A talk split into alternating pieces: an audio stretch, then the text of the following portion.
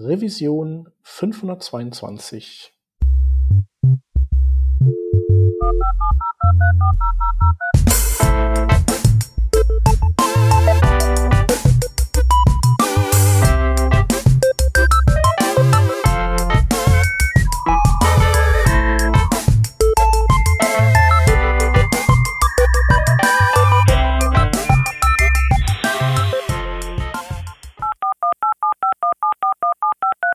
Diese Revision von Working Draft wird euch präsentiert von Lemon Markets. Lemon Markets bietet euch schöne und moderne APIs für die Börse. Mit der Trading API könnt ihr über 8000 Aktien und ETFs handeln und zwar so, wie ihr als moderne Entwicklerin und Entwickler das im Jahre des Herrn 2022 machen wollt. Ihr wollt nicht irgendwelche Legacy-Datenformate aus diversen windigen Quellen manuell zusammentragen. Nee, nee, nee. Ihr wollt Lemon Markets haben. Einfach über die REST API einen Request absetzen, die JSON-Antwort anschauen und fertig ist der Trade. Das Ganze wird natürlich über lizenzierte Partner ordnungsgemäß abgewickelt und kommt mit einer eingebauten Test-API daher. Mit der Paper Trading-Umgebung könnt ihr ohne jedes Risiko eure ausprogrammierten Börsenstrategien testen, bevor ihr sie auf die Welt loslasst. Und auch für Marktdaten hat Lemon Markets eine API. Egal ob ihr Echtzeitdaten oder historische Daten haben wollt, mit Lemon Markets ist jede Information immer nur einen Request entfernt. Also steigt doch direkt ein. Alle Infos, um sofort mit Lemon Markets loszulegen, findet ihr unter lemon.markets. Schöne neue Top-Level-Domain, deswegen nochmal zum Mitschreiben: lemon.markets. Markets. Wir danken Lemon Markets für die Unterstützung von dieser Revision von Working Draft.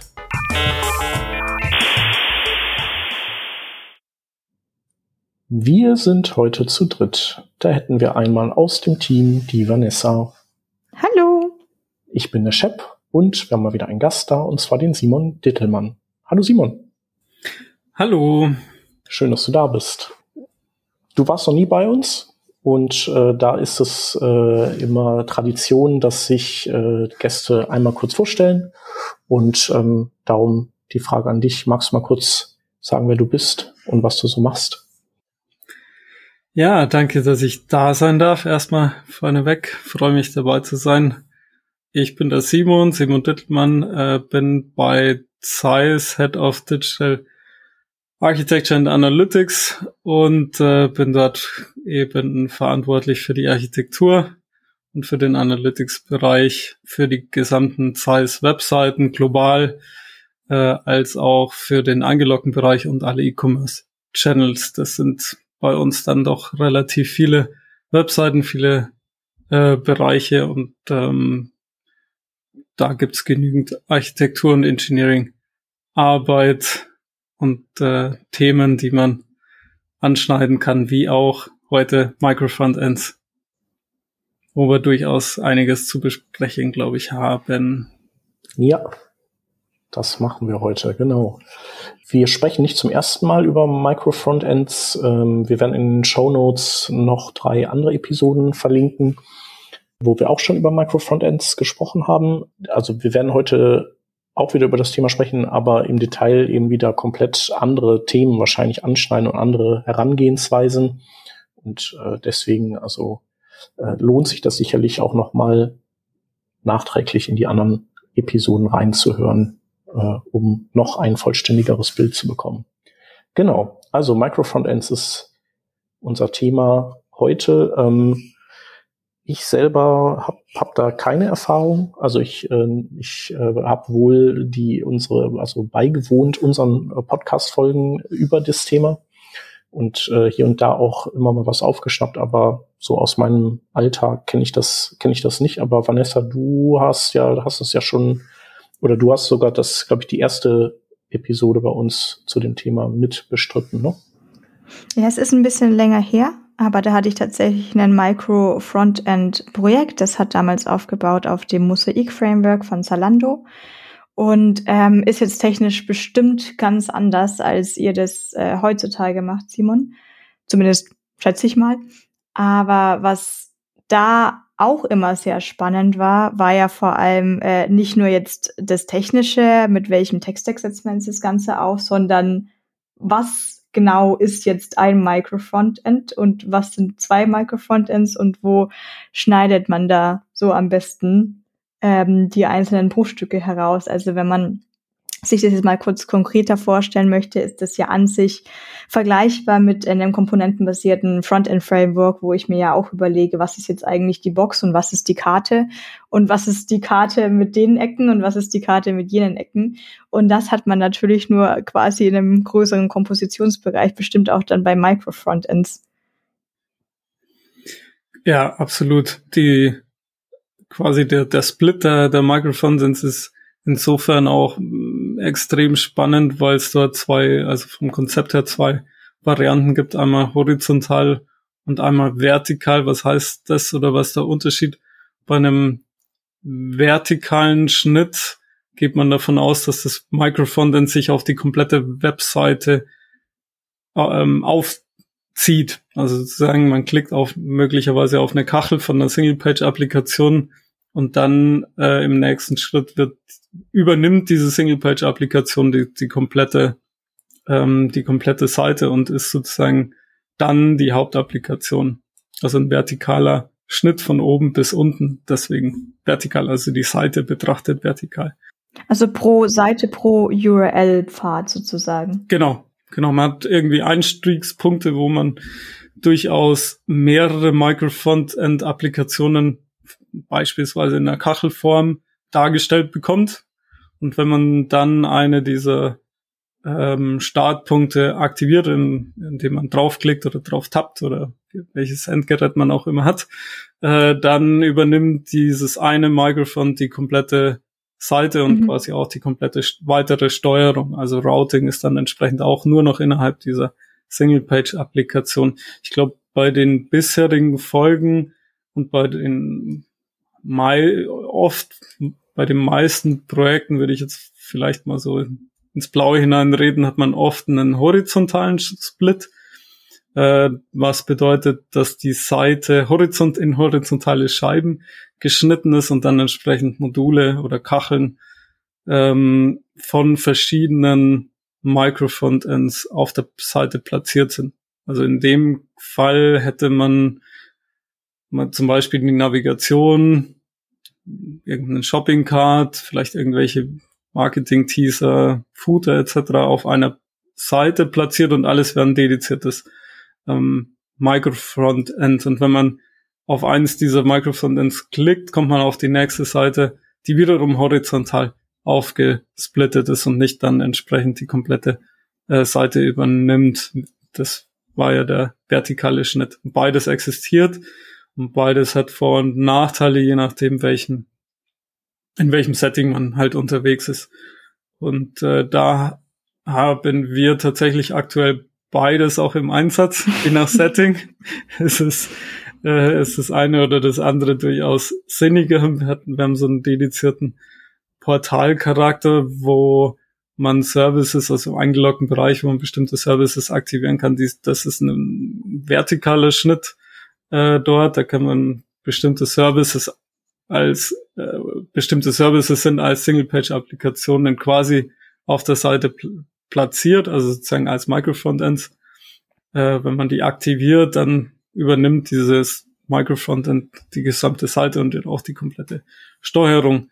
Während in einem klassischeren Web-Kontext hat, hat man dann eher den horizontalen Split, den wir äh, entsprechend auch haben und sogar Mischformen, wo sich vert vertikale Microfrontends dann im horizontalen einbetten, weil man bestimmte Funktionalitäten komplett wiederverwenden möchte und inklusive des Frontends und nicht nur der Funktionalitäten, also der Backend-Funktionalitäten. Ja, das wäre vielleicht meine schon, genau. Das wäre ja sonst auch meine Frage gewesen bei den Vertikalen. So wie ich jetzt, wenn ich nach Microfrontends dann auch gegoogelt habe, rausgelesen habe, geht's ja auch wirklich drum, dann nach Domänen aufteilen zu können. Da gibt's halt irgendwie die Domäne Warenkorb. Gibt ein Team, kennt sich einfach grundsätzlich sehr gut mit diesem Warenkorb dann aus. Man braucht ja irgendwie den Warenkorb auf jeder Seite im Header dann nochmal auf, auf das Special Warenkorb-Seite, wo dann der Warenkorb drauf ist, aber vielleicht auch irgendwie auf einer Seite der Favoriten auf der Merkliste, um auch wieder Sachen nochmal gesondert in den Warenkorb reinzuziehen. Und das würde ich mich jetzt schon ein bisschen wundern bei einem vertikalen Schnitt, dann hat man ja doch irgendwie wieder sonst das Problem, dass jedes Team, gehen wir jetzt einfach mal davon aus, dass es pro Schnitt ein Team gibt, ähm, müsste sich ja sonst da auch wieder jedes Team mit dem Warenkorb-Thema auseinandersetzen. Vermutlich, genau. In dem Case, wo wir vertikal einsetzen, da haben wir genau dieses, diese horizontalen Funktionalitäten äh, nicht, sondern da geht es zum Beispiel um Service Requests. Äh, das ist eine komplette Funktionalität, wo du einsteigst und dann der komplette Flow übernommen wird äh, und auch kein Warenkorb irgendwo in der Ecke auf äh, erscheint. Man hat, schon natürlich eine App-Shell außenrum, also eine Navigation, ähm, vielleicht eine Art von Profile, Picture und solche Dinge, aber die, das ist wirklich nur eine minimalistische App-Shell, ähm, in der dann die, die vertikalen, vertikalen Microfrontends leben und sich komplett aufziehen. Beim horizontalen hat man wirklich diese ganz mini kleinen Elemente wie einen Warenkorb, ähm, der Mini-Warenkorb, der sich vielleicht auf allen Seiten positioniert. Ja. Mhm. Und ihr, du hast gesagt, ihr habt äh, beides im Einsatz und was hat euch entscheiden lassen, entweder den einen oder den anderen Weg zu gehen? Und manchmal ist das ja auch so ein bisschen explorativ, dass man halt viel horizontale äh, Schnitte gemacht hat und einfach mal sozusagen selber fühlen möchte, wie lebt es sich mit einem vertikalen Schnitt. Also zumindest unterstelle ich das auch Teams, dass, dass das auch eine Motivation sein kann, sich mal dafür zu entscheiden, um Erfahrungen damit äh, zu machen. Wie war das bei euch und was würdest du oder was funktioniert jetzt bei euch für dich gefühlt besser? Also ich denke mal, es gibt, man kann wahrscheinlich keinen wirklichen Sieger küren, aber äh, vielleicht kristallisiert sich da trotzdem ein Vorteil jetzt für eine Strategie heraus. Hm. Also Vorteile, das kann ich vorwegnehmen, hat sich keines wirklich herauskristallisiert. Es war auch kein exploratives Entscheidungsmerkmal, sondern tatsächlich eher so eine, was, also für den User, welche, wie soll die Präsentation zum User erfolgen? Und tatsächlich wurde bei uns mit vertikalem Schnitt angefangen. Ähm, das war noch also vor meiner Zeit, bevor ich überhaupt bei Zeiss war. Und die Idee war, ein Portal zu generieren oder zu, zu bauen für, ähm, für Kunden, ein eingeloggter Bereich, wo bestimmte Funktionalitäten präsentiert werden.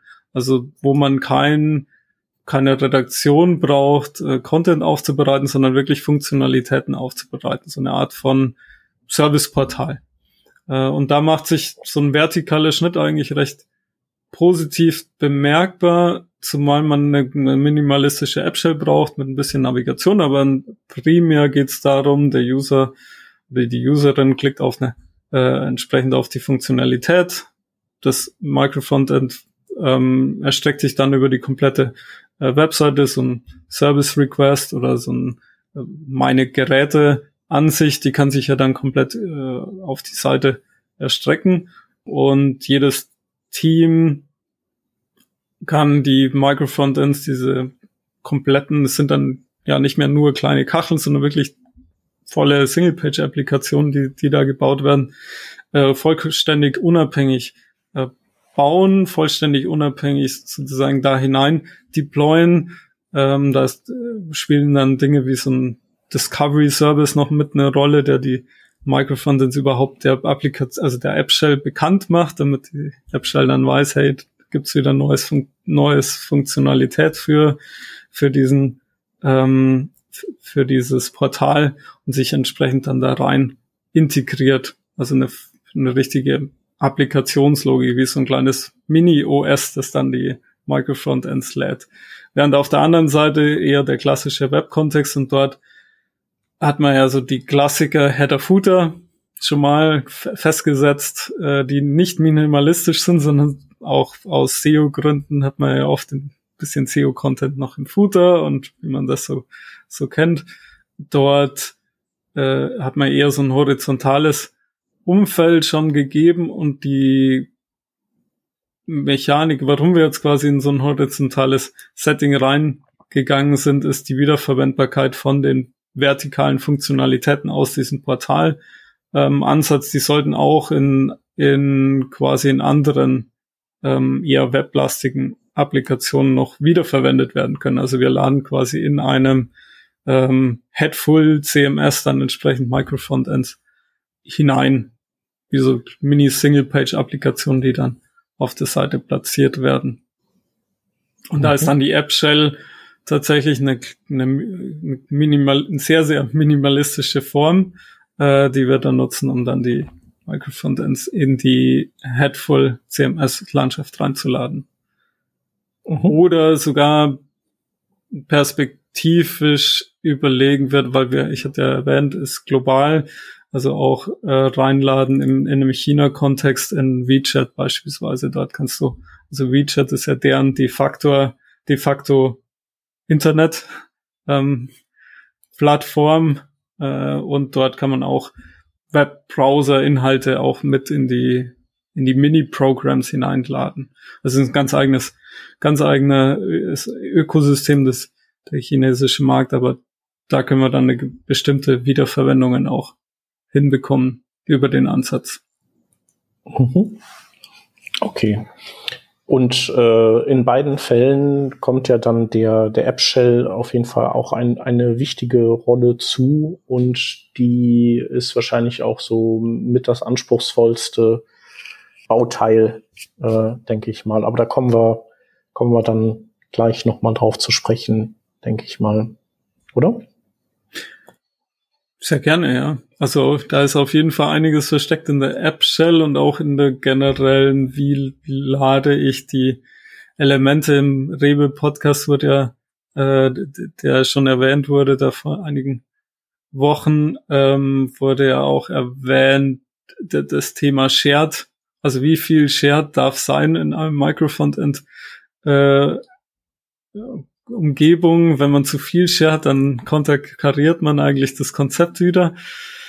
Ähm, bedeutet, das ist schon eine relativ spannende Frage und da bringen die verschiedenen Frameworks auch verschiedene Lösungsansätze ähm, mit Webpack 5 ähm, hat da seinen eigenen Ansatz, ähm, entsprechend auch die Shares als eine Art von ja, Shared Microfrontend zu betrachten und kann dann entsprechend sich an Revis an verschiedenste ähm, Shared Frameworks äh, auch lazy nachladen oder erkennt, welche Elemente man braucht und welche nicht und immer entsprechend auch an Versionspinning kann man auch entsprechend äh, machen, also beziehungsweise auch ein semantisches Pinning. Ich will nur die Version 10 und wenn ein zweites Microfrontend auf der gleichen Seite die 10.1 hat, dann also 10.01 die Patch-Level, äh, dann ähm, wird, wird das Patch-Level hochgezogen, aber die, die anderen Levels nicht, ne? also Semantik.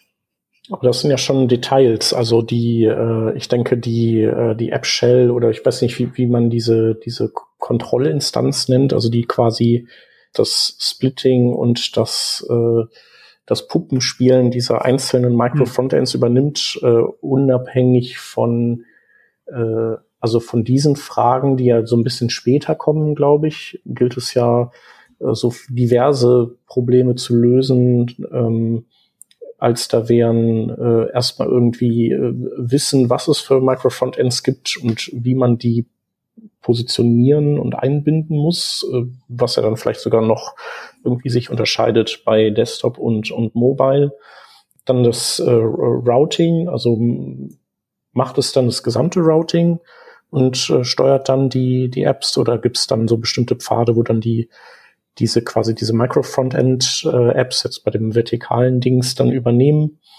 Und bei dem horizontalen, da brauchst du natürlich dann, dann auch die Kommunikation irgendwie unter, gegebenenfalls unter den Micro-Frontends, äh, wie zum Beispiel jetzt in dem Rewe-Fall oder mit dem Warenkorb so, ich, ich klicke hier und das ist wahrscheinlich nicht das gleiche Microfrontend wie der Warenkorb und irgendwie muss der dann ja Bescheid wissen, dass da, dass da was Neues reingelegt wurde. Also, das ist ja schon echt eine ganze Menge. Stimmt, viele, viele Themen. Composition hast du erwähnt auch. Ähm, genau, das ist so eine der ersten Entscheidungen dann auch, wo, äh, wo wird eigentlich die aus den einzelnen Microfrontends die finale Webseite gebaut. Ähm, wir haben in den Cases ein Client-Side Approach, also tatsächlich erst im Browser, der die die ganzen Microfrontends zusammenbaut für den Gated Area, für die, für so einen eingeloggten Bereich, ist das auch durchaus eine sinnige Strategie, da man ja dann kein SEO, äh, also Server-Side Rendering beispielsweise ist jetzt da nicht unbedingt zwingend notwendig. Da schon erwähnt, Server-Side wäre die andere Alternative auf am anderen Ende, äh, die, die entsprechende Komposition dort zu machen. In einem anderen Projekt hatten wir das die. Das war ja bei den äh, Rewe, Rewe-Leuten, genau. glaube ich. So. Ja. ja. Ich glaube, in allen E-Commerce oder öffentlichen, wo man SEO-Anforderungen hat, kommt man relativ schnell auf eine Server-Side-Strategie oder auch eine Edge-Strategie. Also im Edge-Strategie heißt, äh, man nutzt Technologien, beispielsweise im, im äh, CDN-Bereich gibt's immer mehr auch, äh, wo man Lam kleine Lambdas, also im AWS-Umfeld kann man bestimmte Code-Funktionalitäten dann auch im, im äh, Content Delivery, Network Delivery, also CDN, ausführen und dort entsprechend die Seiten zusammenbauen oder mit äh, ESE-Scripting, glaube ich, heißt Server-Side Includes, ne, das waren die. Oder Edge Includes, das Edge Includes. Edge Includes, genau ja, so heißen die. Mhm. Richtig, genau. Ja. Ja, ich denke mal, auf dem Server ist es wahrscheinlich äh, einfach äh, also schwierig. Ne? Wenn du da, dich davor hängst im Client oder im, im Edge, dann, dann bekommst du ja quasi schon äh, sozusagen ein einheitliches äh, Produkt, was, was im Endeffekt ja HTML, CSS und JavaScript ist, während serverseitig kannst du ja vielleicht das Pech haben, dass du so, äh, dass du kein einheitliches, äh, keine einheitliche Sprache und Framework hast, die du irgendwie orchestrieren musst. Stelle ich mir zumindest äh, am schwierigsten vor, serverseitig das äh, zusammenzusetzen. Hm. Ist das so auch so?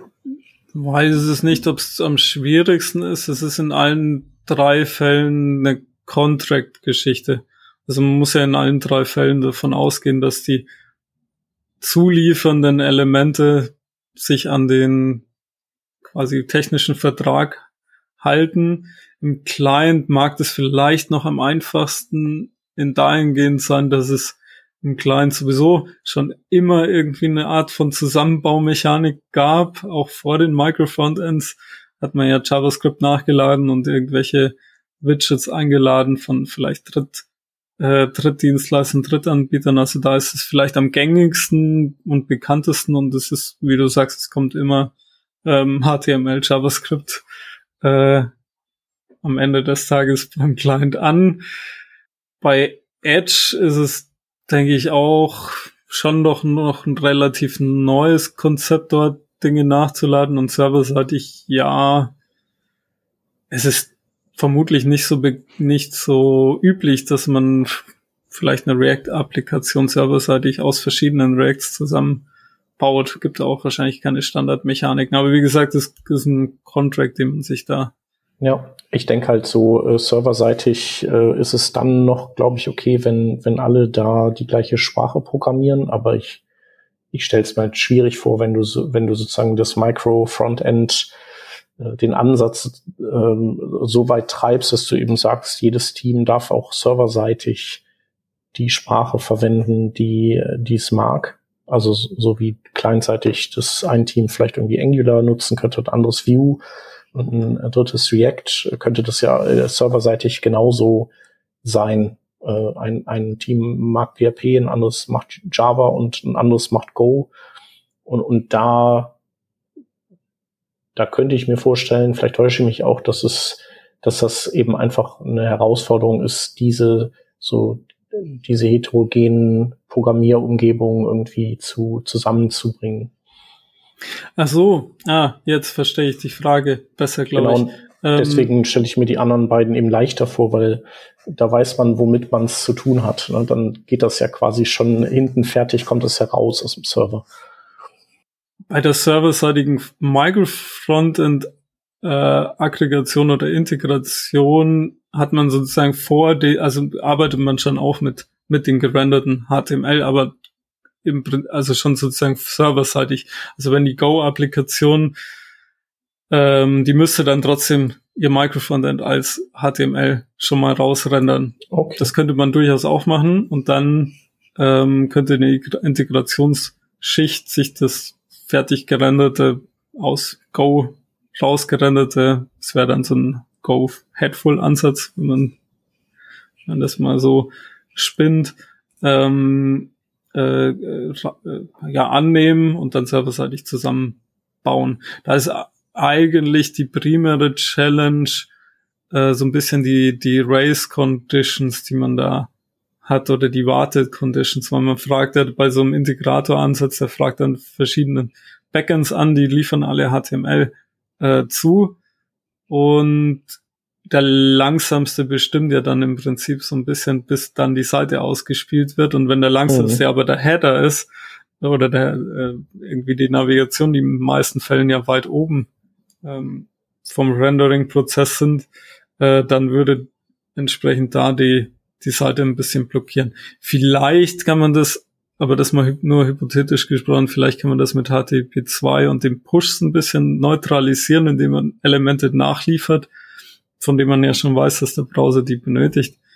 Aber gesehen habe ich das jetzt im, in Real Life noch nicht. Weil insgesamt mhm. diese ganzen HTTP2-Push-Mechaniken hatte ich bisher sowieso noch nie live gesehen. Ja, ich glaube, die sind auch äh, tatsächlich eher äh, tot schon wieder. Also ähm, irgendwie funktioniert das einfach nicht. Hm. Genau.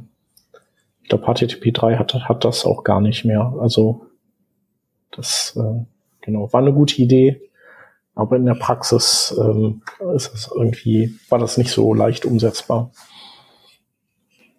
Von den vertikalen Schnitten, was ich mich jetzt fragen würde, wie habt ihr denn technisch entschieden, welches Micro-Frontend hat denn hier jetzt die höchste Hierarchie, welche, welches Micro-Frontend darf denn jetzt das Routing dann vermutlich kleinseitig übernehmen? so dass die sich da nicht in die Quere kommen? Ah, beim Vertik, also bei dem vertikalen Schnitt, den wir einsetzen, haben wir eine flache Hierarchie insofern, dass die Microfrontends immer nur eines betrifft. Also im Vertik, in unserem vertikalen Setup, ich spreche jetzt mal speziell nur von unserem, weil ich nicht weiß, ob andere andere vertikale Ansätze mit geschachtelt einsetzen. Wir setzen es tatsächlich nur eine Ebene. Das heißt, AppShell Link zu den vertikalen Microfrontends und sobald ich eine der Microfrontends aktiviere, übernimmt die die komplette Seite inklusive Routing. Ähm, also gehe ich in den Service Request Flow hinein, dann zieht sich der auf und dann habe ich eine komplette ähm, Service Request Routing Logik. Das dann fühlt sich an wie eine Single Page Applikation am Ende des Tages.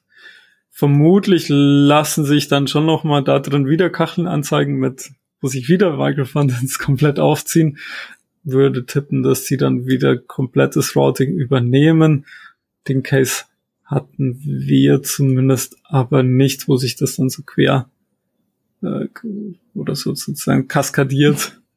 Ähm, Fände ich auch bei einem vertikalen Ansatz bisschen ähm, seltsam. Man linkt dann vielleicht raus in sozusagen wieder eine mhm. eigene Single-Page-Applikation braucht ihr dann dennoch bei den dann zusätzlich hinzukommenden horizontalen Micro-Frontends, also einfach, wo ich jetzt auf einer Seite, die gerade, wo gerade alles gerendert ist, wo ich aber mehrere Komponenten aus mehreren Micro-Frontends habe, brauchtet ihr da wieder eine Kommunikation zwischen denen? Ja, da haben wir auch tatsächlich Kommunikationspunkte, die auch mit der, mit der App-Shell, in dem Fall ist ja die Headful, oder zukünftig dann vielleicht auch WeChat-Applikationen oder weitere Micro-Frontends, die auf der ähm, Webseite platziert sind. Da sind wir dabei, mit, äh, mit Custom Events zu arbeiten. Viel kommunizieren mussten wir bisher da nicht. Was auch noch passiert, ist tatsächlich die, die Custom, also sozusagen ein bisschen Customizing der Micro-Frontends von außen hinein. Also das eine ist ja Kommunikation raus. Ich klicke irgendwo und muss dann ein zweites Mikrofon notifizieren. Der Klassiker ist ja das der Mini-Warenkorb in so einem horizontalen Kontext. Ich äh, klicke ja auf Produkt zum Warenkorb hinzufügen, möchte dass dann dass die das Micro-Frontend der Mini Warenkorbkachel entsprechend irgendein Badge anzeigt. Ein oder fünf Elemente nun im Warenkorb.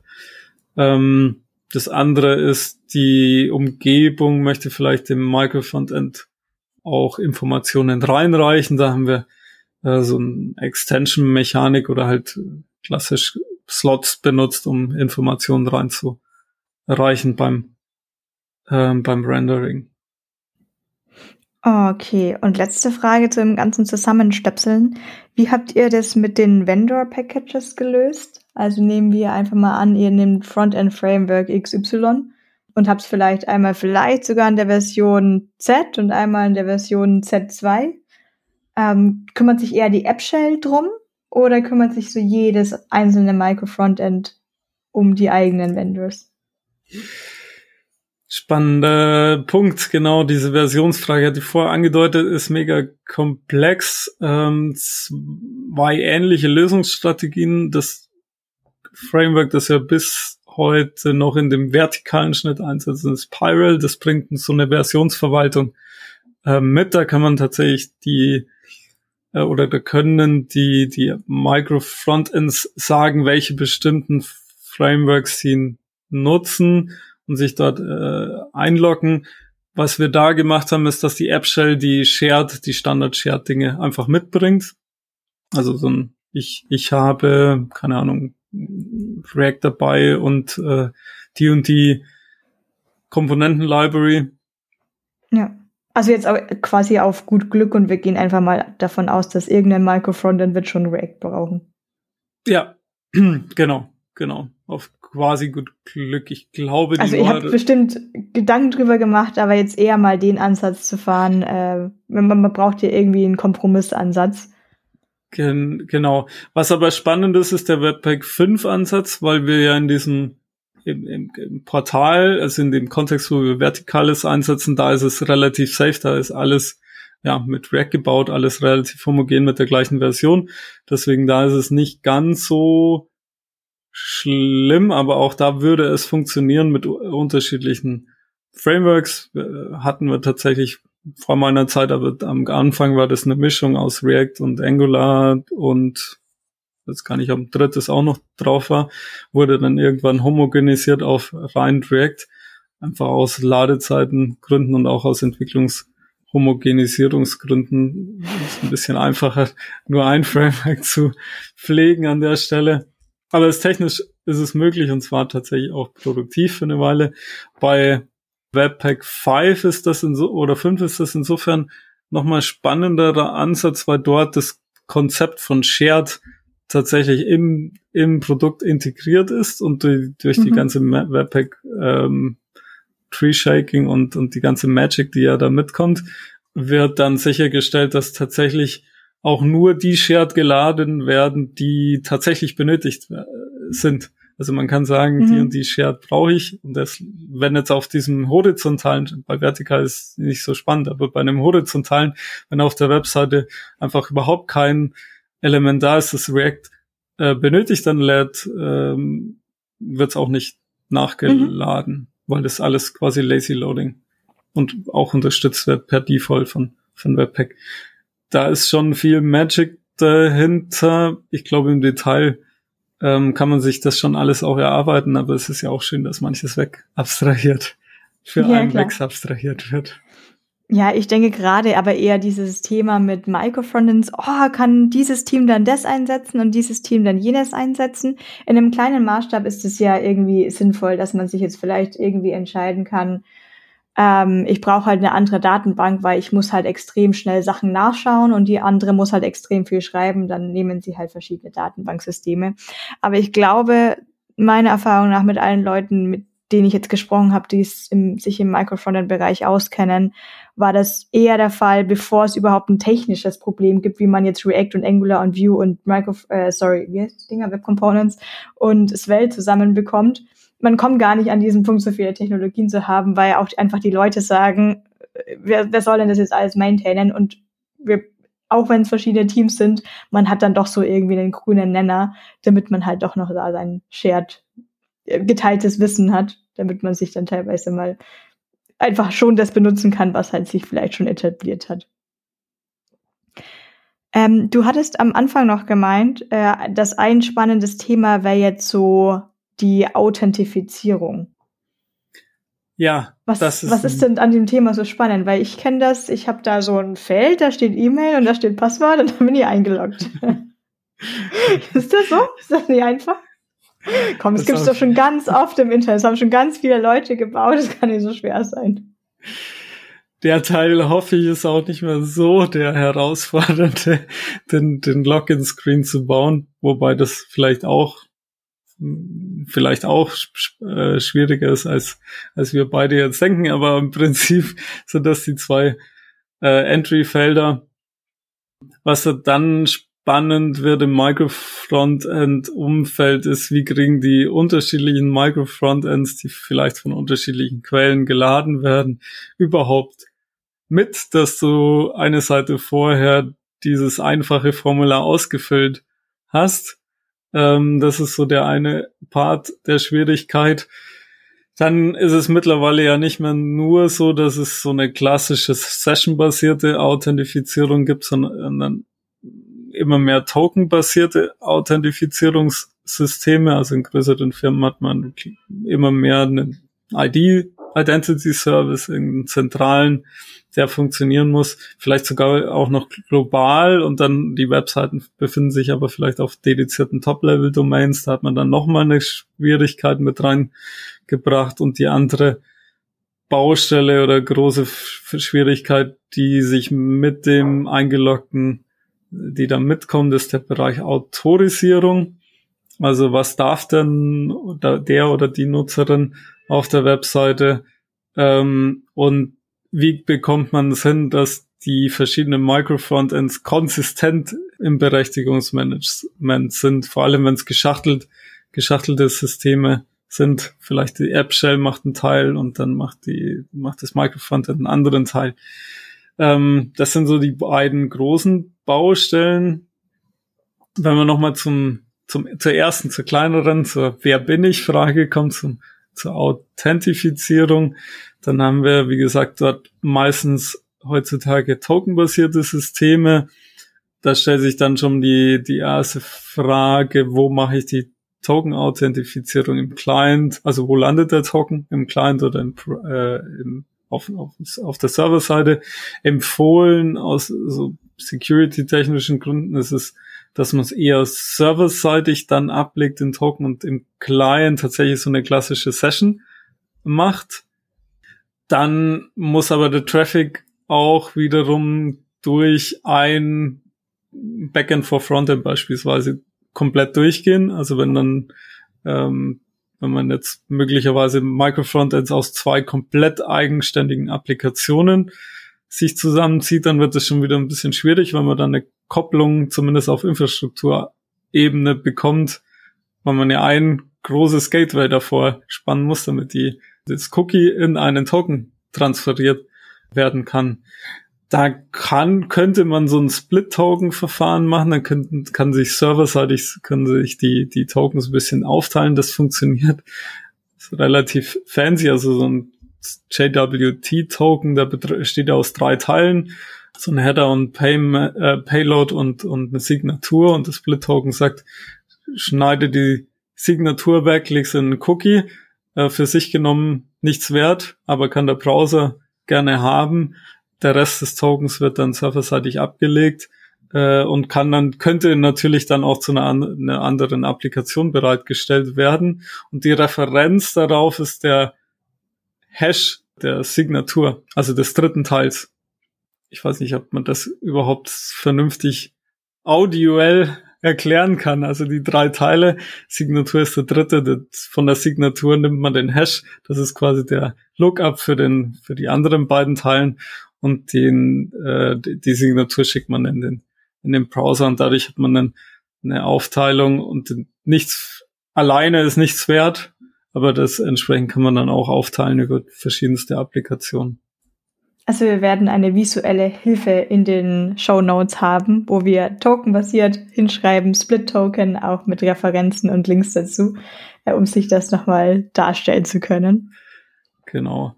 Alternativ kann man auch im, also es gibt Mechaniken, wie man Tokens im Browser handeln kann. Ist jetzt äh, nur nicht, also manche sagen, es ist nicht empfohlen. Auf anderen Seiten liest man, es ist auch nicht unsicherer. Hm. Ähm, heißt äh, Pixie Pixie-Mechanik von, von aus. Ähm, und Key Rotation, das funktioniert im Prinzip High Level so, der Browser holt sich den, äh, den entsprechenden Token und kann den benutzen, bis er, bis er abläuft, hat dann auch einen Refresh-Token, mit dem er sich einen neuen Token holen kann.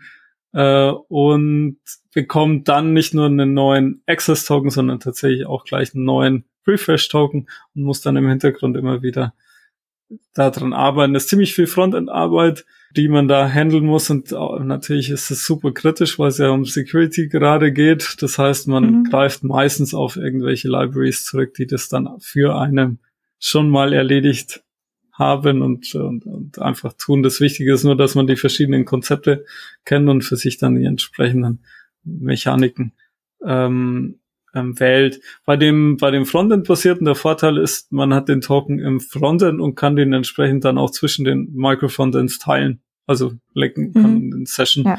äh, Storage ablegen und alle können drauf zugreifen. Ja, also ich hoffe mal, dass dann nur keine Situation entstehen kann, dass es da jetzt auch einen Microfrontend gibt, das vielleicht das Token nicht haben darf aus irgendwelchen Gründen.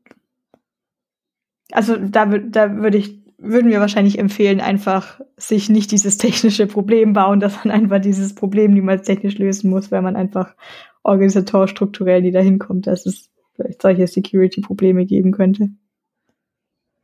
Ja, ja, das könnte es durchaus geben, wenn man verschiedene Applikationen hat und für manche, ja, also organisatorisch müsste dann so ein organisatorisches Problem vermutlich sein, ne, dass man die, den Token der, ja. des der anderen Truppe abgreift. Ja, dann wäre es wahrscheinlich eins der serverseitigen Mechaniken sinniger. Aber da ist äh, genau sind das sind die Themen, warum das, warum Authentifizierung so ein spannendes Thema in dem Micro-Frontend-Umfeld sind, weil es im Detail sehr, sehr viel Fälle gibt, die man beachten muss und gar nicht so einfach mehr auflösbar ist. Also dieses, jedes Team macht für sich, wird bei Authentifizierung natürlich sofort ein bisschen aufgeweicht, weil Authentifizierung halt komplett horizontal durchschneidet. Also man will ja überall angelockt mhm. sein. Ähm, was auch ein, echt eine harte Nuss zu knacken ist, ist das Thema, also bei Authentifizierung hat man so zwei Themen. Das eine ist einloggen, also das Credential erfassen, ähm, und das andere ist den, den Key äh, immer wieder, also den Token zu erneuern. Das Erneuern hatte ich schon angedeutet, lässt man hoffentlich irgendeine Library machen und dann ist es gut oder serverseitig. Bei dem anderen Thema ist die Frage, wie bekomme ich es hin, wenn ich fünf, sechs Microfrontends auf einer Webseite habe, die von unterschiedlichen Applikationen, also vielleicht auch sogar tatsächlich unterschiedliche Tokens ähm, bekommen sollen, wie bekomme ich es hin, dass ich nicht fünf, sechs Redirects zum Identity Provider äh, mhm. machen muss. Ähm, also pro no, normalerweise läuft ja so ein Flow, gehst auf die Webseite, sagst Log, Login, dann wird dir geprüft, äh, prüft der Identity Provider, bist du eingeloggt, bist du bereits eingeloggt über die Identity Session? Wenn nein, dann kriegst du das vorher genannte Formular mit dem E-Mail und Passwort. Dann loggst dich ein, wird's in der Session hinterlegt, wieder Redirect back und ähm, dann gibt's die ganzen Token-Thematiken. Ähm, wenn jetzt dies bei, bei einem Frontend läuft, äh, ist es ja fein, dann mache ich einmal einen Redirect, kommen wieder zurück, alles gut. Ein Redirect verkraftet man. Wenn man jetzt fünf Microfrontends, die tatsächlich verschiedenste Token brauchen, weil organisatorisch vorgegeben oder weil security-technisch vorgegeben, dann würde das ja heißen, ich mache fünf Redirects, bis ich die Seite sehen darf. Ähm, die Alternative hier ist so ein, so ein iFrame-basiertes System, also Hauptseite und dann die ähm, entsprechenden iFrame integriert, das im Hintergrund als ein Silent Login macht. Ist quasi ein, tatsächlich jetzt kein Backend, sondern Frontend-Pattern. Funktioniert, iFrame geht natürlich mit einem, mit einem äh, Backend-Pattern dann nicht. Da äh, hat man aber auch eine harte Vorbedingung, es muss auf derselben Top-Level-Domain laufen, weil wir ja gerade im Web die Third-Party-Cookie-Bands-Thematik immer mehr haben. Also Safari ist ja schon komplett blockend. Äh, Chrome ist es zumindest auf der Roadmap für, ein, ich glaube, für nächstes Jahr. Es wird ein bisschen in die Zukunft verschoben. Aber definitiv, es kommt. Das heißt, wenn der Identity Provider nicht auf der gleichen Top-Level-Domain, nicht auf das gleichen Subdomain, aber gleichen Top-Level-Domain läuft, dann ähm, funktioniert das Silent Login nicht, weil die Session nicht erkannt wird. Also mhm. konkretes Beispiel irgendwie portal.example.com und die, der Identity wird bei Auth Zero laufen, ohne CNAME davor, dann würde es nicht funktionieren, weil ja die Domain eine andere ist. Also das ist ein tatsächlich ein hartes oder schwieriges Problem beim Identity, äh, bei der Identity-Thematik. Ja, ich weiß auch gar nicht, ob nicht irgendwann mal diese E-Mail- und Passwortfelder aussterben und wir diese typischen, man kennt es vielleicht von Slack oder sowas, diese Magic E-Mailings, ähm, die sich immer weiter verbreiten. Äh, ein Punkt noch zu dem E-Mail- und Passwortfeld. Ähm, ich glaube, das ist auch tatsächlich nicht einfach. Einfach, wenn ich überlege, über wie viele Login-Felder ich von der UX her drüber schon gestolpert bin. Hatte jetzt gerade wieder was Typisches, das wollte ich mobile machen und meine E-Mail-Adresse ist halt so ein, keine Ahnung, hat halt irgendwie ihre 12, 18, was weiß ich, Zeichen. Und ich gebe nur meinen ersten Buchstaben ein und werde schon halb rot angeschrien, dass meine E-Mail-Adresse ist nicht valide. Ist das schon klar, ich habe jetzt einen Buchstaben eingegeben. Ähm, also da, da UX-mäßig ist da natürlich auch nicht viel. Ein, äh, der, der UX-mäßig ist so eine Seite auch ganz schön schwer. Ich habe auch gehört, dass Netflix angeblich ihr React-Framework komplett von der Login-Registrierungsseite ähm, runtergeschmissen hätte und alles nur HTML, CSS, Vanilla JavaScript gemacht hat, um, damit die Seite eine halbe Sekunde schneller lädt, damit es mehr Conversion gibt. Ja, naja, bei Netflix lohnt sich ja auch, ne? Bei den ich gehe davon aus, dass sich bei denen lohnt. ja. Ja, aber die können dann tatsächlich wahrscheinlich auch äh, Erfolge dann messen. Das ist dann nicht nur so ein, so ein Grundrauschen. Ja, nee, aber äh, ich wollte nur sagen, äh, dass mit dem äh, mit der Authentifizierung hört sich auf jeden Fall anstrengend an, wäre für mich ein Punkt gegen Microfrontends, aber wir werden auf jeden Fall diese ganzen äh, Mechanismen, die du gerade genannt hast, in den Show Notes verlinken, damit wer eben äh, äh, vor dieser Frage steht, was sie oder er da jetzt irgendwie machen könnte mit äh, bei dem Thema, vielleicht äh, Anregungen hat. Ja, was heißt Grund dagegen? Also Microfonts, so wie ich sie kennengelernt haben, lösen halt extrem viele Probleme auf einmal, die man sonst normalerweise hat. Und das geht wirklich um irgendwie zu große Applikationen, alles schon geschert und vor allem man weiß die Abhängigkeiten nicht mehr und man weiß grundsätzlich einfach nicht mehr, wenn ich jetzt hier diese JavaScript-Datei ändere, welche Auswirkungen hat es dann irgendwo anders noch so. Und das Tolle an diesen Microphones ist ja wirklich, dass das alles so wegkapsuliert ist und irgendwie einfach sicher ist und überschaubar ist, einzeln deploybar ist ähm, und ich kann hier halt mal schon mal meine React-Version updaten und während das andere Team kann halt noch nicht gerade nicht updaten. Und damit kann man sich halt echt viel Geschwindigkeit reinholen. Man holt sich halt eine andere Art von Problemen rein und das sind einfach neue Gebiete, an denen man vorher mhm. noch nicht arbeitet. So ist musste. das ja meistens. Ne? Also du löst ja. ja bestimmte Probleme und es ist halt dann leider Gottes dann immer so ein Tauschhandel. Ne? Dafür gibt es halt dann andere, andere Dinge, die, die schwieriger werden. Also, genau. Ich, ich sehe das ja auch total. Aber das, also ich sage jetzt mal, Authentifizierung wäre jetzt so einer der Punkte, der dann sozusagen eher auf der äh, anstrengenden Seite wäre. So. Äh, ich verstehe das ja sogar im winzig kleinen Rahmen, weil es gab auch mal eine Zeit lang, da bin ich äh, rumgesprungen, habe jedem erzählt, ihr müsst Backend und Frontends äh, sofort trennen, das macht ja gar keinen Sinn mehr zusammen. Äh, bin aber trotzdem teilweise recht happy mit einer Full-Stack-App, weil ich dann, ich brauche mich halt aktuell überhaupt nicht um Login kümmern. Ich habe einfach meinen Session-Token und das war's. So, Backend kümmert sich um kompletten Rest und ich kann mich wirklich auf Features konzentrieren. Und das ist ja äh, wirklich noch die Vorstufe davon. Mhm. Du meintest gerade, einer der Vorteile von äh, Microfrontends wäre die Möglichkeit, eben äh, getrennt auch zu deployen. äh, so, so, so Microservice-mäßig, ähm, was uns äh, vielleicht zum nächsten, äh, ja, sozusagen äh, Themenbereich führt. Wie organisiert man äh, ein Micro-Frontend-Projekt ähm, im Versionierungssystem und vielleicht auch äh, im, in den Pipelines, die dranhängen. Also es ist ein Vorteil, dass man, dass man einzeln deployen kann, aber ich kann mir vorstellen, dass es vielleicht auch mal Situationen gibt, wo das gar nicht so cool ist.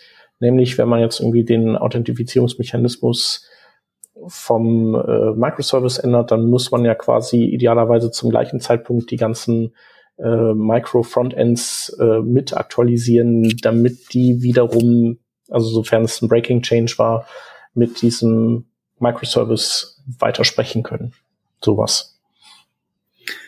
Ja, du sprichst es an. Also die, die Abhängigkeiten zwischen den Micro-Frontends und natürlich auch die Micro-Frontends selbst, die, die ganzen Package-Abhängigkeiten, Third Parties, die Komplexität hat man und dann im Prinzip ja gibt oder unsere Versionskontrollsysteme bieten ja zumindest Stand heute mir bekannt nur zwei große Varianten an. Entweder ich gehe so ein Multi-Repo, Polyrepo-Ansatz und jedes Microfrontend hat sein, lebt in seinem eigenen Repository oder äh, einen Monorepo-Ansatz mit einem Lerner oder dergleichen, wo ich entsprechend dann die Microfrontends in zumindest in einem Repository äh, zusammenbringe. Beides hat es wie immer ein paar Stärken und ein paar Herausforderungen. Und ähm, die Herausforderungen, die du ja angesprochen hast, also gerade das Dependency Management, das ist, denke ich, in so einem Multi-Repo-Ansatz besonders hoch. Also man hat eine, eine absolute Unabhängigkeit, man kann unabhängig als Team, das vielleicht dieses Repo dann verantwortet, entscheiden, wie sieht meine Pipeline aus, wie sieht meine mein komplettes Setup aus. Vielleicht hat man sich gar nicht so sehr äh, teamübergreifend dann auch bestimmte Regeln gesetzt. Also man kann sein eigenes Linting vielleicht sogar machen und sein eigenes äh, Prettier konfigurieren und wirklich alles komplett nach seinen eigenen Gusto aufsetzen. Aber das ist natürlich dann aus einer Gesamtbetrachtung mit entsprechend Mehraufwänden auch zu quittieren. Da man ja alles selbstständig hat, kann man auch über keinerlei Synergieeffekte oder Automatismen ähm, hoffen. Und im Zweifel auch noch nicht mal, dass die Kollegen sich äh, mit seinem Setup auskennen, weil es ja sehr individuell dann rein für sich zugeschnitten. Ähm, ja, man ist ja immer zwiegespalten. Ne? Einerseits will man das ja, und äh, dann gibt's aber eben wieder die Situation, wo man sich dann sozusagen wünscht, dass man Synergien hätte. So ein bisschen wie eben das, was wir vorhin hatten mit den Shared Libraries, dass, dass die eben nicht alle individuell neu geladen werden. So. Ja. Ja, und manchmal vielleicht zumindest auf einer Knowledge-Ebene, dass man sich zumindest darüber unterhalten kann, wie funktioniert's bei euch äh, und der setzt die gleichen Tools ein und ist nicht eine komplett eigene Welt. Ähm, also der hat die, die so eine Multi-Repo-Strategie dann schon ihre ähm, Down-Seiten, wobei man natürlich nicht so weit gehen muss, also man kann es ja trotzdem gleich aufsetzen. Nichtsdestotrotz, wenn man jetzt beispielsweise NPN ähm, Third-Party-Updates durchführen will, also so ein NPN-Fix, ähm, dann äh, muss man das halt bei einem Multi-Repo in allen Repos machen. Das potenziert sich entsprechend. Ähm, und dann müssen die alle durch entsprechend deployed werden. Abhängigkeiten sind auch nicht so 100% klar. Wenn ich in dem einen Microfrontend was verändere, welche, auf welchen, also welche anderen beeinflusse ich, habe ich da gewisse Versionszusammenhänge, ähm, die die, die ebenfalls nicht über das Repository dann abgebildet ähm, werden. Und wie, äh, wie testet man sein, seine Änderungen? Also wie muss ich mir das vorstellen bei euch? Also wenn ihr jetzt, äh, ihr habt dann irgendwie einzelne Docker äh, Instanzen für jeden, ja, für jedes, für jeden Microservice und jedes Micro-Frontend im Prinzip, die man dann hochfährt in seiner, auf seinem lokalen Rechner zum Beispiel. Ja, genau, das ist auch nochmal ein spannender Punkt. Wir haben zum einen ganz äh, relativ große Testautomatisierung mittlerweile für die ähm, für, für auf einer UI oder nicht UI, also auf einer Integrationstestebene, aber im Browser, also wirklich eine, also wir testen nicht die UI, die Optik, sondern die Funktionalität auf der auf dem finalen Produkt. Natürlich haben wir auch Unit-Tests äh, im Einsatz. Wir haben, wir fahren eine Polyrepo-Strategie liebäugen, aber tatsächlich auch gerade ein bisschen in Richtung Monorepo. Da ist noch, sind noch die Wege offen, ob wir da jemals rüber wechseln oder nicht, aber wir sehen halt Vorteile in dem anderen Bereich durchaus auch, weil der Maintenance-Aufwand, wie vorher schon angedeutet, relativ hoch ist fürs Updaten der ganzen Abhängigkeiten. Und jetzt habe ich den Faden verloren. Äh, die Frage war, äh, wie, wie eben testet bei euch äh, oder wie man überhaupt testet mit, mit so einem Micro-Frontend, mit so einer Micro-Frontend-Architektur. Also genau, und das, das hast du ja gerade schon, schon ausgeführt, dass also im Prinzip könnt ihr diese ganzen Services hochfahren, auch bei den Entwicklern wahrscheinlich und Entwicklerinnen und dann in euren Testumgebungen und genau dann dann habt, lasst ihr da die üblichen Tests drauf los, die ja wiederum, also sind ja im Prinzip so Art, vielleicht so End-to-End-Tests, ne? Letztlich. Ja. Und äh, da unterscheidet ihr euch ja dann im Prinzip nicht von, von anderen Projekten, mit Ausnahme, ich weiß nicht, ob es irgendwie durch die verwendete Technologie, wenn man jetzt irgendwie iFrames benutzt, ob man dann irgendwie da Probleme hat, bestimmte Dinge zu testen oder so, äh, einfach aus äh, Security-Gründen im Browser oder so. Das, das wäre jetzt sowas, was mir noch einfallen würde, aber im Grunde genommen äh, ist das ja was, was man kennt dann, ne? Ich meine, die grundsätzlich bei so einem verteilten System, die grundsätzliche Schwierigkeit, weil du es ansprichst, ist äh, lokal ja gegeben, muss ich oder will ich komplett das komplette verteilte System lokal starten? Oder Teile davon oder wie viele Teile sind genug, um ein lauffähiges System ja lokal dann zu haben, speziell im Entwicklungsmodus ist das ja sehr, sehr wichtige Frage. Muss ich tatsächlich immer so einen kompletten Cluster hochfahren? Ähm, ja. Oder wie, wie viele Teile funkt, ähm, reichen? Jetzt, äh, dank dem, des M1, M1 Ultras könnt ihr das ja machen. äh, genau. Ähm, Kostet ja nix. Kostet ja nix. Genau. ähm, ja, aber es ist natürlich auch mit Aufwand verbunden, weil natürlich äh, die, wahrscheinlich einige dieser Services vielleicht irgendwie mit Mock-Daten noch äh, bestückt werden müssen oder vielleicht mit, mit Daten, die produktionsnah sind, aber irgendwie eben in gewissen Teilen ein bisschen klein geschnitten. Ja, stelle ich mir auf jeden Fall herausfordernd vor. Ja, ist es auch, da wurde in der Vergangenheit einiges an Tooling auch tatsächlich selbst gebaut, weil der, das Ökosystem Microfrontend ist ja ein neues. Ähm, also dementsprechend war da nichts, man musste sich selbst behelfen, Proxys bauen, entsprechend äh, um, um auch serverseitige Datenbanken oder serverseitige Services dann auch anzubinden, wenn man Microfrontend baut, äh, dass irgendwelche API, von bestimmten APIs Daten benötigt, lokal, äh, um nicht in so Cross-Site-Scripting-Probleme dann auch, also Course-Probleme reinzukommen, braucht man entsprechendes Tooling. Ähm, da hatten wir äh, tatsächlich einiges selbst gebaut. In der Zukunft sehe ich da schon, dass es in Summe auch in der insgesamt in so in der Industrie und in der Community immer mehr Toolings gibt, die sich speziell auf äh, verteilte Systeme spezialisieren, jetzt mal gar nicht so sehr fokussiert auf Microfrontends, sondern näher. Es gibt ja auch die, die Microservices, also verteilte Systeme sind ja überall. Äh, wir bei Zeiss haben da relativ einen starken Blick in Richtung äh, Dapper, da D-A-P-R, ähm, ist ein eher ein Backend mhm. also mit Fokus auf Backend-Systeme, wie kriege ich es hin, verschiedenstes Microservices zu starten und, und Runtime, aber da gibt es relativ viel Toolings auch, das ähm, für das lokale entwickeln. Also, dass man nicht eben einen Kubernetes-Cluster lokal hochfahren muss, sondern tatsächlich über so Depper-Kommandos dann Brücken aufbaut und, und solche Thematiken hinbekommt. Also ich ist nur ein Tool, aber ich sehe, es ist ein Beispiel dafür, dass es immer mehr auch größere Aufwände oder größere Projekte gibt, die sich mit dieser Thematik Developer Experience, Experience in so einem verteilten Setting beschäftigen und auch ab, weg abstrahieren. Man kann, kann ja dann auch die Frage stellen, was mache ich denn, wenn ich bestimmte Serverless-Funktionalitäten, wie teste ich denn die lokal, wenn ich gegen so ein Serverless-API dann eine Microfrontend baue?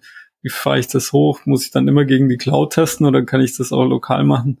Ähm, also da gibt's genügend äh, Fragestellungen. Und in, wir hatten in der Vergangenheit relativ viel Toolings äh, einfach der Not heraus selbst gebaut. Ja, das, das verstehe ich eben, was ich vorher auch eben meinte. Man bringt sich dann eben neue Probleme rein, sobald man Microfrontends hat, mit denen man vorher nicht so viel zu tun hatte. Und da freut mich doch schon jetzt die Entwicklung, dass man sieht, dass die Microfrontends überall ein bisschen mehr hochpoppen, so dass man hoffentlich halt einfach sich die Sachen entweder schon fertige Frameworks benutzen kann oder vielleicht so ein bisschen von anderen Unternehmen, anderen Firmen abschauen kann. Ich sehe gerade, ihr habt es als Zeiss sogar bei Dapper Dapper ähm, auf die Webseite geschafft. Ja, sehr gut, sehr guter Partner. Gibt es denn noch irgendwas Spezielles, ähm, was du erwähnen kannst über eure lokales Entwickeln oder die Polo-Repo, Monorepo-Geschichte? Lokales oder Entwicklung generell, ja, wir haben auch ein Developer-Portal tatsächlich selbst gebaut, gab es zu dem damaligen Zeitpunkt auch noch, also damaligen Zeitpunkt, ich sage immer damaligen Zeitpunkt, weil es auch vor meiner Zeit noch war, also das äh, Zeit vor, vor meiner Zeit äh, war, ähm, wurde vor knapp vier, vier oder fünf Jahren wurde das Setup, also das Mikrofon, den Setup, also sozusagen aufgebaut. Ich glaube, vier Jahre ist es mittlerweile her. Ist also tatsächlich wirklich eines der ja, frühesten Micro-Frontend vor der großen Welle, würde ich jetzt mal sagen. Entsprechend war der Need schon da, ähm, mit Tools aufzubauen. Äh, der große Hype um sowas wie Backstage IO für Developer-Portale gab es auch noch nicht, was jetzt von Spotify, äh, glaube ich, Spotify ist äh, hinter Backstage ähm, gepusht wird. Da hatten wir eben auch ein, ein eigenes Developer-Portal aufgebaut, auch mit, äh, mit einem Bereich, um so ein Bootstrapping hinzubekommen, bestimmte Microfrontends dann überhaupt mal das Repo anzulegen, das so die Basis, diese ganze Basis-Setup, das man braucht. Sonst ist ja relativ viel Arbeit, bis man überhaupt ein Microfrontend dann hat. Du brauchst ein Repo, mhm. du brauchst eine Pipeline, du brauchst vielleicht irgendwelche Backend-Services generell, die müssen sich erreichen. Also du hast relativ viel Boiler Code und auch Bootstrapping-Arbeit, bis du überhaupt mal ein Microfrontend an den Start bekommst und entsprechend braucht man ein bisschen Tooling drumherum, äh, um diese äh, Initialzeit zu verkürzen, weil sonst ist es natürlich auch wieder konterkariert. Ähm, dann hätte man eine Microfrontend-Architektur, die aber dann keiner nutzt, weil sie eben viel zu aufwendig ist, äh, die äh, so ein Microfrontend äh, dann überhaupt an den Start zu bringen. Also dementsprechend ist es schon sinnig, da auch in Tooling zu investieren. Für die Start-upler unter uns, was macht ein Developer-Portal? Ein Developer-Portal ermöglicht es dem oder der äh, Entwicklerin dort, die beispielsweise API-Dokumentation einsehen zu können. Mhm ähm, dann eine generelle Dokumentation, was macht, was macht das Ding überhaupt? Ist es verfügbar? Und entsprechend kann man das auch für Microfrontends dann auch ziehen. Ne? Für was ist dieses Microfrontend da? Wenn man im horizontalen Bereich ist, was ist die URL? Kann ich das irgendwie konfigurieren? Also hat es irgendwie Slots, die, ich was reinreichen kann? Wie ist die API von diesem Microfrontend Richtung Events? Auf was hört's denn? Ähm, welche Events schickt's denn? Ähm, das muss ja sollte irgendwo dokumentiert sein und diese Dokumentation sollte irgendwie zugänglich sein und Developer-Portal ermöglicht zweiteres Schreiben, muss man es leider immer noch selbst. Okay, aber quasi die Dokumentation, die gute README für eure eigenen Developer, ja. damit die wissen, wie das alles läuft. Und so Bootstrapping-Teile kann man auch integrieren. Also sagen, bitte leg mir ein Projekt für X an mhm. und dann wird, wird im Hintergrund werden die entsprechenden Skripte ausgeführt äh, und das Ganze wird schön präsentiert. Ein bisschen Scaffolding. Ja, das ist bestimmt schon sinnvoll. Ähm, ich, da habe ich die Erfahrung gemacht, wenn man nicht so ein Autotool hat, was einem die Komponenten und, und irgendwie die App-Eintrittsstellen äh, automatisiert erzeugt, dass dann da doch gerne gecopy-pasted wird. Was nicht ganz so dolle ist, bei, wenn, wenn die Sachen jetzt irgendwie namespaced ist, also nehmen wir mal den Event-Bus, die Custom Events als Beispiel. Gehen wir einfach mal davon aus, dass Microfrontend 1 würde gern, gerne seine Events losschicken mit Namespaced, I am Microfrontend 1, this is my message. Ähm, das wird natürlich dann ein bisschen mh, hm, schwierig, wenn dann ein Bug auftritt und man kommt überhaupt nicht drauf, warum, bis man irgendwie vielleicht nach 13 Stunden sieht, hupsi, wir haben da was copy-pasted. Jetzt haben wir Du hast jetzt ein paar Mal schon erwähnt Webpack 5, aber ich glaube, du hast offiziell noch gar nicht erwähnt, dass ihr schätzungsweise Webpack 5 als grundlegende Technologie aktuell einsetzt. Weil vor vier Jahren gab es das, glaube ich, noch nicht. Ja, genau, das gab es vor vier Jahren noch nicht. Äh, ja, das gab's, äh, gibt es jetzt mittlerweile etwas mehr als ein Jahr. Ich glaube November 2020, wenn ich mich jetzt nicht ganz täusche, aber das schaut ja am besten einfach nochmal nach. Ich weiß es jetzt gerade nicht.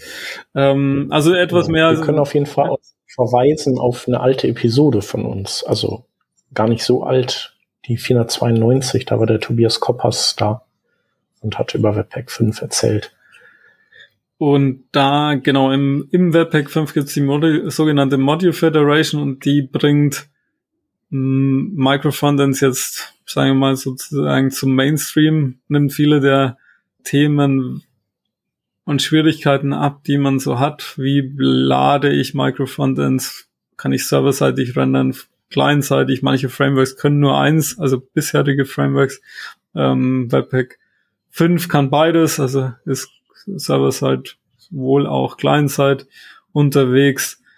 Nimmt das ganze Shared äh, die ganzen Shared-Thematiken mit und bringt die ganze Magic mit rein. Nur die Teile zu laden, die auch wirklich benötigt sind. Aber wie du schon richtig äh, festgestellt hast, gab's Webpack 5 noch nicht und wir setzen es auch tatsächlich noch nicht flächendeckend ein. Wir sind durch den Proof of Concept durch. Wir haben die ersten G-Versuche ähm, gemacht und sind jetzt dabei, die ersten kleineren ja, Wege in Richtung Pilot zu machen, um auch Performance-Vorteile durch diese ganze Webpack Magic zu bekommen. Das ist auch eine der Treiber an der Stelle tatsächlich, die Webpack 5 da einfach wirklich gut mit, mitbringt. Außerdem ist es dann kein zusätzliches Framework, was ein Developer oder eine Developerin lernen muss. Ne? Es ist, es ist Webpack und under the hood, was durchaus einen großen Vorteil ist. Was wir bisher einsetzen,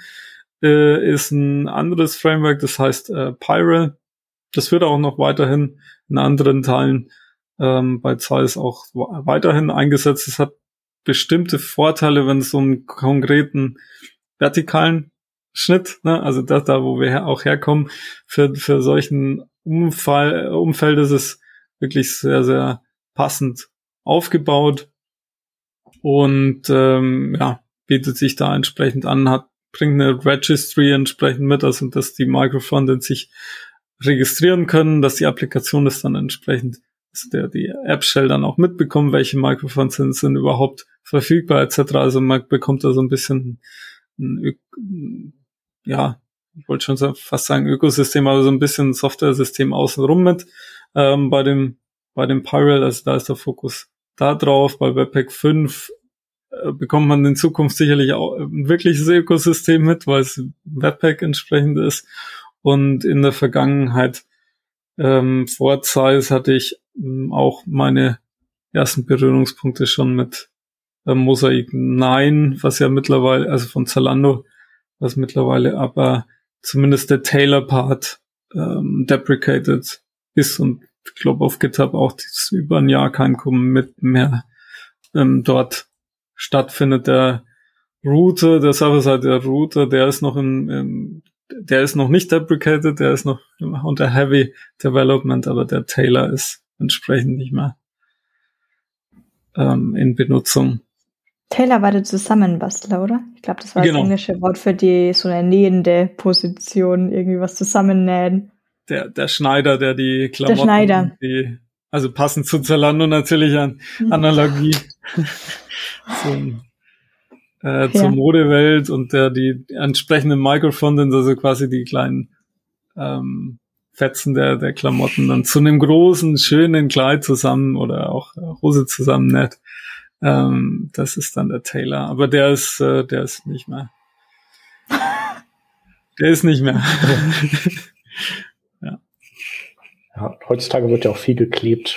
Mittlerweile gar nicht mehr genäht. ja, vielleicht lag es daran, vielleicht haben sie jetzt einen Kleber. Ich Ich weiß es denke. nicht. Ja. Ein Clou. Ähm, ist auch nichts mehr Open Source an der Stelle, also weiß ich nicht, wie Zalando, da müsste mal jemand von dort einladen, aber ähm, wir, wie gesagt, äh, Pyral an einer, an, an vielen Stellen und jetzt in äh, anderen Stellen sch- schauen wir immer mehr Richtung Webpack äh, 5 Module Federation, einfach auch, weil es auch eine gewisse Einfachheit mitbringt, ein Framework weniger zu haben. Also Webpack hat man in viel, nicht jeder hat Webpack, aber in vielen Projekten wird Webpack ja sowieso schon eingesetzt. Bei uns ist es ja, ist es auch schon der Fall. Also wir migrieren jetzt nicht von einem anderen zu Webpack, sondern es ist eh schon da. Und dann ist irgendwie auch sinnig, wenn Webpack äh, eine gute Unterstützung da bietet, das mitzunutzen. Der ich glaube, einer der wichtigen Unterschiede, den man da durchaus kennzeichnen kann, ist Webpack 5 oder Webpack Module Federation bringt keine App Shell an sich mit. Also bei den anderen Frameworks, den mir bekannten Microfrontend ähm, Frameworks ist es schon oft so, dass es ausgehend von der finalen Webseite, also sozusagen der, der App Shell und da dort eingebunden die Lademechanik ist. Also beim Mosaic 9, die bringen ja eine dedizierte Syntax auch mit, wie die dort genannten Fragmente, also Microfrontends, geladen werden äh, innerhalb dieses innerhalb dieses dieser App Shell nenne ich es mal. Pyral hat auch seinen App Shell, also ist auch eine gewisse Kopplung zwischen App Shell und Lademechanik da. Bei Webpack fokussiert man tatsächlich rein auf die Lademechanik. Wie man welche Art von Web-App-Shell man drumherum baut oder ob man überhaupt eine drumherum baut, ist sozusagen sich selbst überlassen. Ähm, man kann auch ganz minimalistisch sein, was wir an manchen Stellen auch vorhaben, gerade in dem Headful-Bereich, die App-Shell eigentlich aufs Minimalste runter zu strippen, das im Prinzip nur noch der Lademechanismus ist und Mounting. Und dann ist erledigt. Ne? Mehr brauchst du ja eigentlich nicht, wenn du nur ein minimalstes Mikrofon dann brauchst. Und da ist natürlich dann auch spannend, dass äh, diese Shared-Elemente ähm, ja auch referenziert sind so dass dann die Microfrontends nur noch das laden, was sie auch wirklich brauchen und, und wirklich mega kompakt dann daherkommen. Wenn man gar keine App-Shell braucht, dann ist das ist Webpack 5, denke ich, also wir haben es noch nicht vollständig gemessen, das ist eines der Erfolgskriterien für uns, aber das ist, denke ich, unschlagbar an der Stelle von der, allein von der Package-Size, die man dann da bekommt, versus andere Ansätze, wo der natürlich eine App-Shell und eine gewisse Shared-Mechanik dann mitkommt. Darum sage ich, manche äh, kommt immer auf den Ansatz an, aber, äh, aber Webpack 5 hat dann ein Alleinstellungsmerkmal, dass sie sich auf eins äh, beschränken und das hoffentlich gut tun, gut machen und das restliche muss man dann vielleicht wieder mit einem anderen Framework, ich habe schon gehört, es gibt die ersten Frameworks, die auf Webpack 5 aufsetzen, dann wieder ergänzen. Ja, cool. Ich glaube, das ist auch übrigens sehr schlau von den Webpack-Machern, weil die jetzt sozusagen, jetzt äh, dürfen die ja gar nicht mehr irgendwie aufhören, ihr, Paket, ihr, ihre Software weiterzuentwickeln und werden gesponsert von den ganzen großen Firmen wie Zeiss, Zalando und, und äh, Spotify, äh, dass die, dass die schön weiterentwickeln. Ist meine Verschwörungstheorie. ja. Bloggt ihr auch über so eure technischen Sachen? Also würde, habt ihr so einen Blog, wo man vielleicht was über eure Umstellung oder Entscheidung für oder mein, vielleicht auch hypothetisch gegen Webpack lesen könnte, um, um so habt ihr nicht, ne, so ein Wir haben so? ein nicht allzu sehr gutes, gut gepflegtes Dev-Blog, ähm, wäre aber vielleicht ein guter Grund, mal wieder einen Artikel reinzunehmen und drüber zu schreiben, ja. Ja, okay.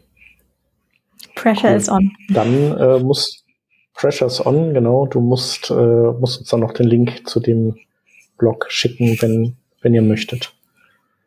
Genau. Ja, super. Ich glaube, dann äh, inhaltlich haben wir uns doch da ganz gut durchgewühlt, oder? Haben wir irgendwas vergessen? Irgendwas Wesentliches? Ich würde sagen, wenn ich so über unsere Liste aus der Vorbesprechung schaue. Der, aus der Vorbesprechung habe ich gerade noch irgendwas mit Lizenzchecks im Hinterkopf. Ein Step in der äh, Development Pipeline, ja, wir haben tatsächlich auch Lizenz, also no, üblicherweise sind ja Code-Checks, Linting, Prettier, manche haben noch Security-Checks ähm, mit drin, ähm, Security Audit Checks für Third Party auch. Natürlich NPN bringt es ja auch schon jetzt mit. Mhm. Ähm, und äh, Lizenzchecks werden oft, also zumindest meines Kenntnisstandes oft nicht gemacht. Äh, wir machen die tatsächlich schon. Was wird da gemacht? Es gibt äh, halt verschiedene Open Source Lizenzen und auch natürlich Commercial äh, Lizenzen. Und was geprüft werden müsste eigentlich von allen Projekten ist, dass ob die zusammenpassen. Also widersprechen sich manche Lizenzen, kann man die überhaupt zusammen in einem Projekt nutzen. Das ist das eine und das andere, ähm, die Lizenzen dann auch aufzubereiten für für die ähm, für die Nutzer. Also damit die überhaupt wissen, was was ist auf der was wird auf der Seite oder was wird eigentlich genutzt von ähm, von Softwarepaketen. Ob das in einem B2C-Umfeld üblich ist, ich weiß es nicht. Also ich habe noch nie irgendeine Art von, keine Ahnung, äh, irgendeinen Retailer auf die Webseite geklickt und dann geschaut, welche Open Source Frameworks sie benutzen oder überhaupt gesucht, ob da irgendwo ein Lizenz-Link ist. ist mir ja. Ich glaube, bei Microsoft Edge machen die das. Wenn du da in, äh, ins About gehst, dann steht da, welche welche Open Source Pakete sie. Ja, bei Software, genau, bei Software ist es schon üblich und ich glaube, Luca App, äh, die, die man ja mittlerweile auch kennt, da, da gab es ein, gab es glaube ich ein paar Problemchen, dass sie nicht alle Lizenzen von vornherein äh, immer so sauber aufgelistet hatten. Ich hoffe, ich tue hier, sag, sag ja nichts Falsches. Ähm, aber mhm äh, genau, da ist, es, da ist es üblich, aber auf Webseiten ist es meiner Meinung nach nicht so wahnsinnig üblich, dass da irgendwo eine Seite dann kommt mit Auflistungen von Lizenzen.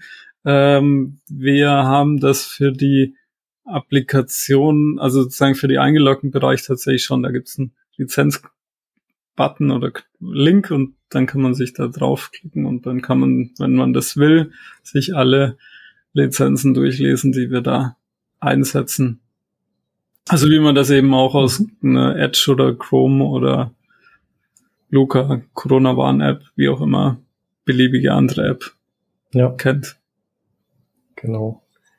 Das ist ja vielleicht auch interessant, weil das ja eigentlich gar nicht Micro-Frontend spezifisch ist. Ne? Das kann man theoretisch ja in jedem jedem Projekt einsetzen. Äh, welches Tool benutzt ihr dafür? Habt ihr ein Tool dafür oder habt ihr es selber äh, gebaut? Wir benutzen tatsächlich zwei Tools, wobei von einem Tool mir gerade der Name nicht einfällt, aber den liefere ich nach. Das, ein, das eine ist ein Open Source Projekt äh, und das andere ist tatsächlich eine Kaufsoftware, die heißt Black Duck, also die, die Kaufsoftware.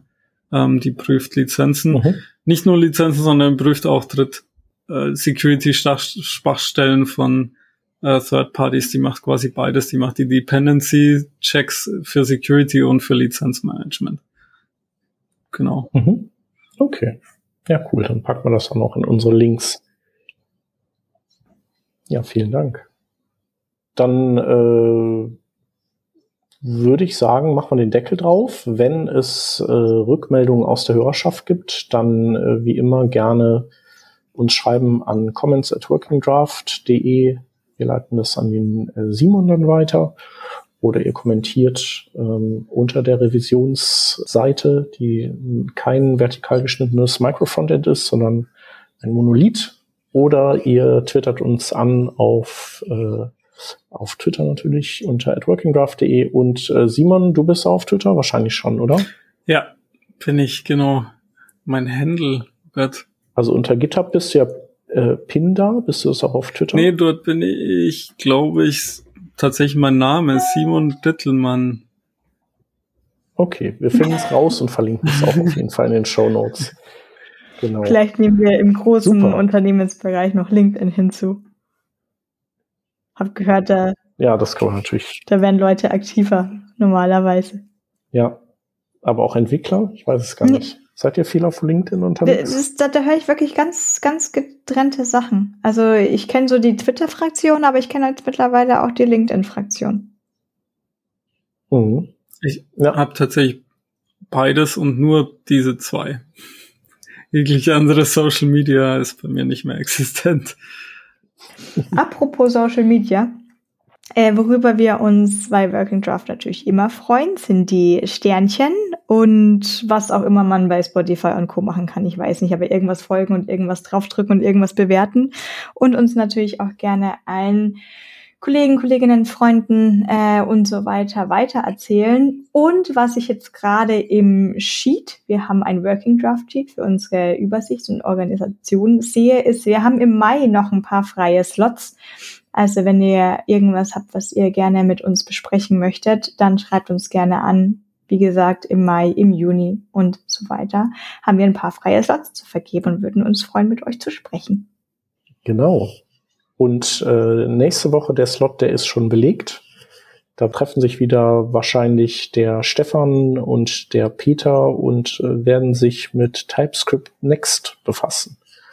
Was auch immer das wieder wildes sein Vorher habt ihr sicher auch, ich weiß jetzt nicht, worum es da gehen wird, aber ihr habt ja sicherlich auch die Welle mitbekommen, dass es jetzt irgendwie ein JavaScript dann TypeScript geben wird. Types in JavaScript. Genau, vielleicht ist es mhm. das. Ja. Bisschen gespannt. Ich werde auf jeden Fall reinhören. Dir, Simon, vielen Dank für deinen Besuch hier bei uns. Super Thema. Bin mal gespannt, wie es da, es da noch so weitergeht und äh, wie das mit dem Tooling so ist und ob ich irgendwann auch in einem Micro-Frontend-Projekt äh, enden werde. Aber da habe ich auf jeden Fall, äh, oder haben wir dank dir auf jeden Fall viele gute Infos bekommen, wenn es denn dann soweit ist oder wir in die Richtung aufbrechen möchten. Genau. Also nochmal vielen Dank. Und äh, ja, an die Hörerinnen und Hörer auch vielen Dank fürs Zuhören. Danke euch fürs dabei sein. Spaß gemacht. Super. Das freut uns. Dann würde ich sagen, machen wir das doch mal wieder. Bis dann. Tschüss. Ciao. Ciao.